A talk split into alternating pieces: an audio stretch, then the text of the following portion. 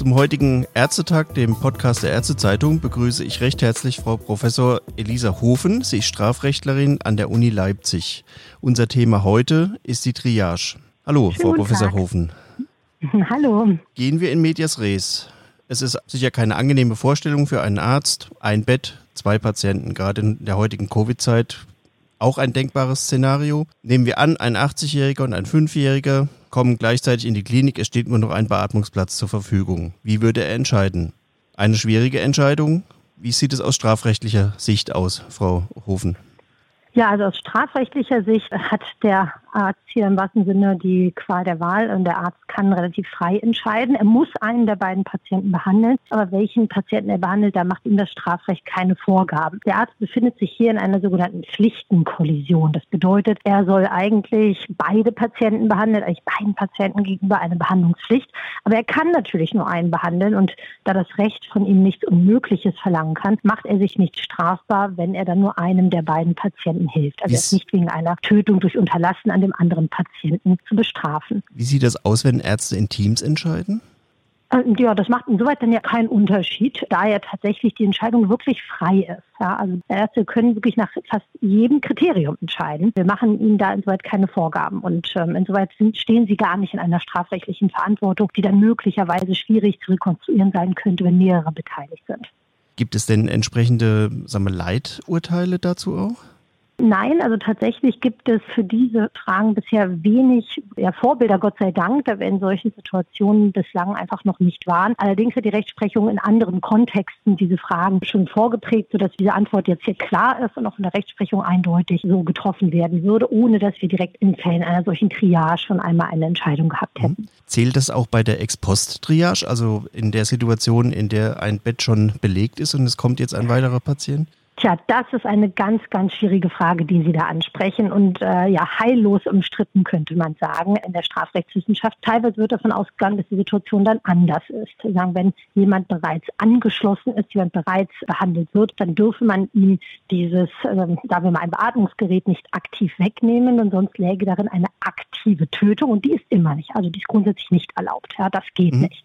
Ähm, das kann ich nicht rechtfertigen. Von anderer Seite, und ich würde dem Gedanken auch eher zuneigen, wird gesagt, nein, ähm, das muss man etwas weiter betrachten und sagen, das ist gar nicht in dem Sinne ein aktives Tun, sondern es ist auch nichts anderes als ein Nicht-Behandeln. Ja, dass man keinen großen Unterschied machen kann zwischen, ob ich jemandem gar nicht erst ein Beatmungsgerät gebe oder ob ich es dann wieder nehme. Ähm, darauf kann es eigentlich nicht ankommen. In beiden Fällen unterlässt der Arzt das, was nämlich geboten ist, nämlich die Behandlung. Eine solche Bewertung hat der BGH ja auch schon einmal im Fall der Sterbehilfe gemacht und mhm. gesagt, es macht letztendlich keinen Unterschied, ob ich ein Gerät ausschalte oder nicht anschalte. Meiner Ansicht nach lässt sich das ganz gut übertragen. Das heißt, nach meiner Ansicht wäre der Arzt nicht strafbar, aber wie gesagt, es ist umstritten. Der Deutsche Ethikrat hat dann in solchen Fällen gesagt, na ja, selbst wenn man davon ausgeht, dass das eigentlich strafbar wäre und man das nicht machen darf, dann wird doch vermutlich aber ein Gericht die Entschuldigungslösung wählen. Das heißt, da sagen, der Arzt er hat Unrecht getan, aber er ist entschuldigt, weil er hier in einem ethischen Konflikt stand.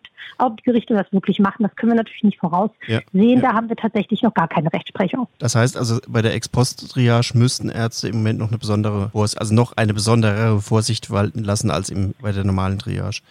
Auf jeden Fall haben Sie da ein Strafbarkeitsrisiko. Das kann man nicht ganz ausschließen. Ich wäre insoweit immer optimistisch, dass ich denke, äh, das Letzte, was eine Gesellschaft will oder auch tun sollte, wäre am Ende einer Pandemie diejenigen, die am meisten geholfen haben, nämlich die Ärztinnen und Ärzte vor Gericht zu stellen. Also da wäre ich ganz optimistisch, dass äh, da auch die Staatsanwaltschaften mit, mit einer gewissen Weitsicht handeln. Aber in der Tat, rein strafrechtlich ist die Ex-Post-Konstellation nicht abschließend geklärt. Und ja, Ärzte setzen sich dann, wenn sie jemanden von einem solchen Gerät trennen, einem gewissen Risiko aus das müssen sie dann mit ihren eigenen ethischen Grundsätzen vereinbaren.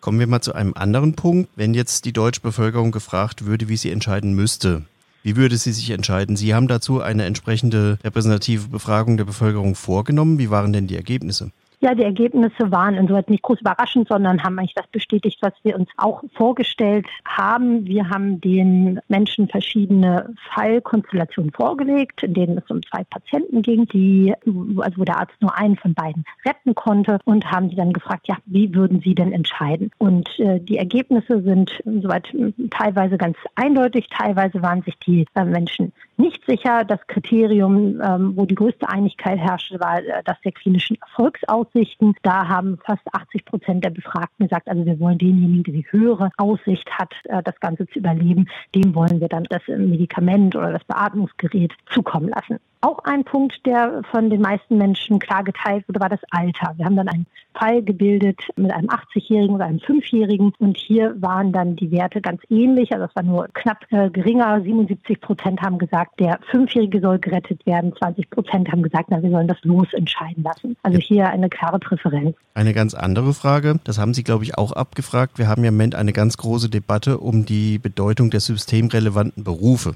also der Angehörigen der systemrelevanten Berufe. Sie werden jetzt mit Corona-Boni für ihre Leistung sozusagen abgefunden einmalig. Wie sieht es denn aus, wenn jetzt ein Angehöriger eines systemrelevanten Berufs sich mit Covid-19 infiziert hat und ein Beatmungsgerät bräuchte? Wäre dann die Bevölkerung auch eher geneigt, dieser Person das Bett vorzuziehen?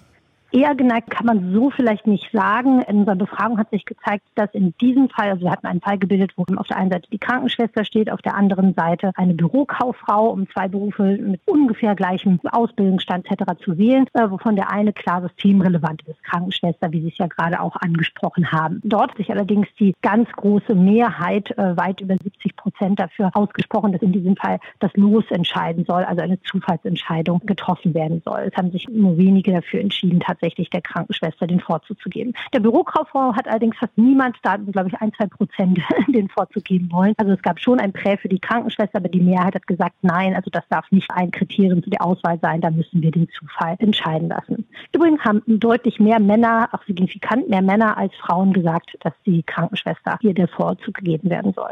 Das ist da waren fast 30 Prozent. Was hat das denn für Konsequenzen, wenn jetzt eine Krankenschwester sagt, sie möchte den Dienst sozusagen verweigern, weil sie zur Hochrisikogruppe gehört? Ich meine, das muntert ja auch nicht auf, wenn ich das Ergebnis höre.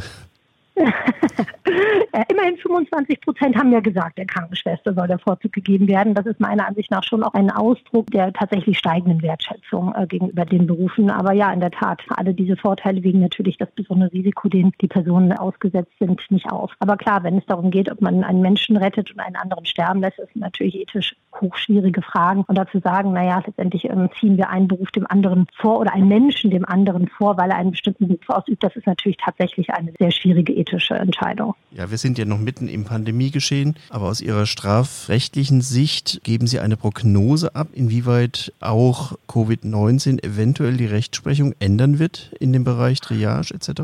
Also wenn es zu solchen Fällen kommen wird, was wir nun alle hoffen, dass es das nicht tut, aber wir haben ja in Nachbarländern gesehen, dass es solche Probleme gab, dann würde das tatsächlich strafrechtliche, strafrechtswissenschaftliche und auch verfassungsrechtliche Diskussionen extrem spannende Entscheidungen geben. Denn wie gesagt, tatsächlich gibt es bisher dazu noch keine klaren Urteile und die Frage, wenn zum Beispiel ein Arzt sich dafür entscheidet, ein, ich bilde jetzt bewusst ein Extrembeispiel, einen 90-jährigen Patienten von einem Beatmungsgerät zu nehmen, aktiv, um ein Kind zu retten oder einen jungen Mann, dann würde ich immer noch hoffen, dass die Staatsanwaltschaft sowas gar nicht anklagt. Das kann aber auch sein, dass es bewusst tut, um die Rechtsfrage zu klären. Und dann hätten wir tatsächlich äh, eine Situation, in der die Gerichte mal Farbe bekennen müssen, sagen, ja, ist dann das tatsächlich jetzt ein Fall für das Strafrecht. Okay, Frau Professor Hofen, ich bedanke mich für das nette Gespräch und für Ihre Einschätzung und bis vielleicht ja, bis zum nächsten Mal. Danke. Alles klar, Tschüss. haben Sie noch einen schönen Tag. Tschüss. Tschüss.